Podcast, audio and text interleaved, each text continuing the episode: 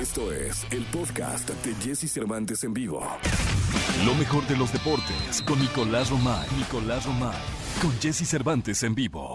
Eh, jueves, jueves 25 de febrero del año 2021 y está con nosotros para abrir deportivamente la mañana el querido Nicolás Romay Pinal, el niño maravilla. Mi querido niño, ¿qué nos cuentas? Jesús, me da gusto saludarte, buenos días. Eh, platiquemos de fútbol mexicano y de la resolución de la comisión disciplinaria en donde Santos termina perdiendo.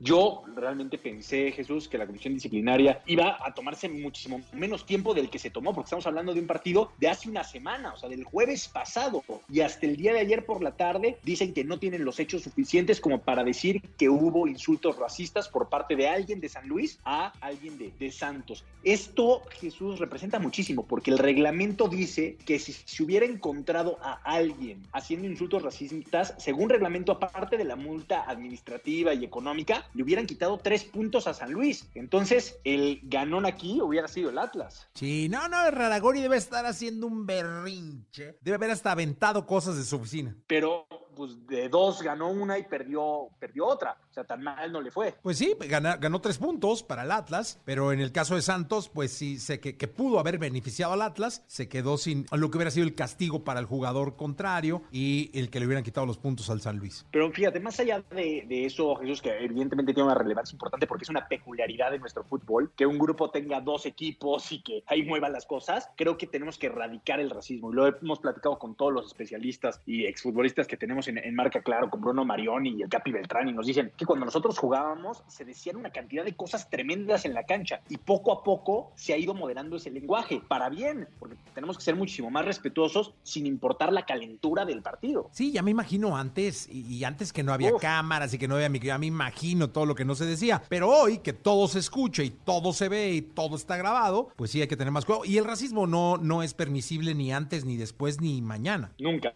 nunca, y lo tenemos que erradicar en todos lados, ¿eh? en el fútbol, en el deporte, en la vida diaria, en todos lados. Pero bueno, es la determinación de la comisión disciplinaria que no ven argumentos suficientes. Así que el San Luis con su victoria, con sus tres puntos y en esa lucha permanente que está teniendo un sabor muy diferente, Jesús, porque este debería ser el torneo del descenso, ¿no? A ver quién desciende, si es Atlas, si es San Luis. Al final, al aficionado, pues yo creo que le da igual si su equipo paga 120 millones o 70 millones. O sea, sabes que lo va a pagar el dueño y ya está, te da idéntico porque tu equipo va a seguir en primera división. Y yo creo que incluso equipos como los eh, San Luis y Atlas y no sé quién más, algún uno más, ya lo deben tener hasta presupuestado, o sea, deben sí. tener presupuestado en este 2021 el pagar 50, 70 o hasta 120. Por supuesto. Sí, yo, yo también creo que creo que sí está ahí Mazatlán con Tijuana, eh, viendo quién es el equipo que, que, paga la de 50 millones, que es una lana, Jesús. No, cómo no, mi querido Nicolás.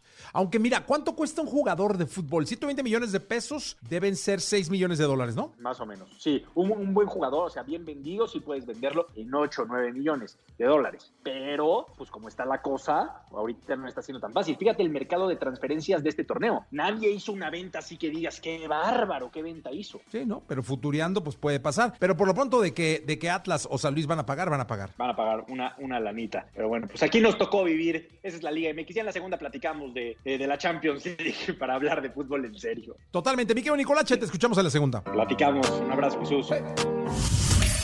Escucha a Jesse Cervantes de lunes a viernes de 6 a 10 de la mañana por Exa FM.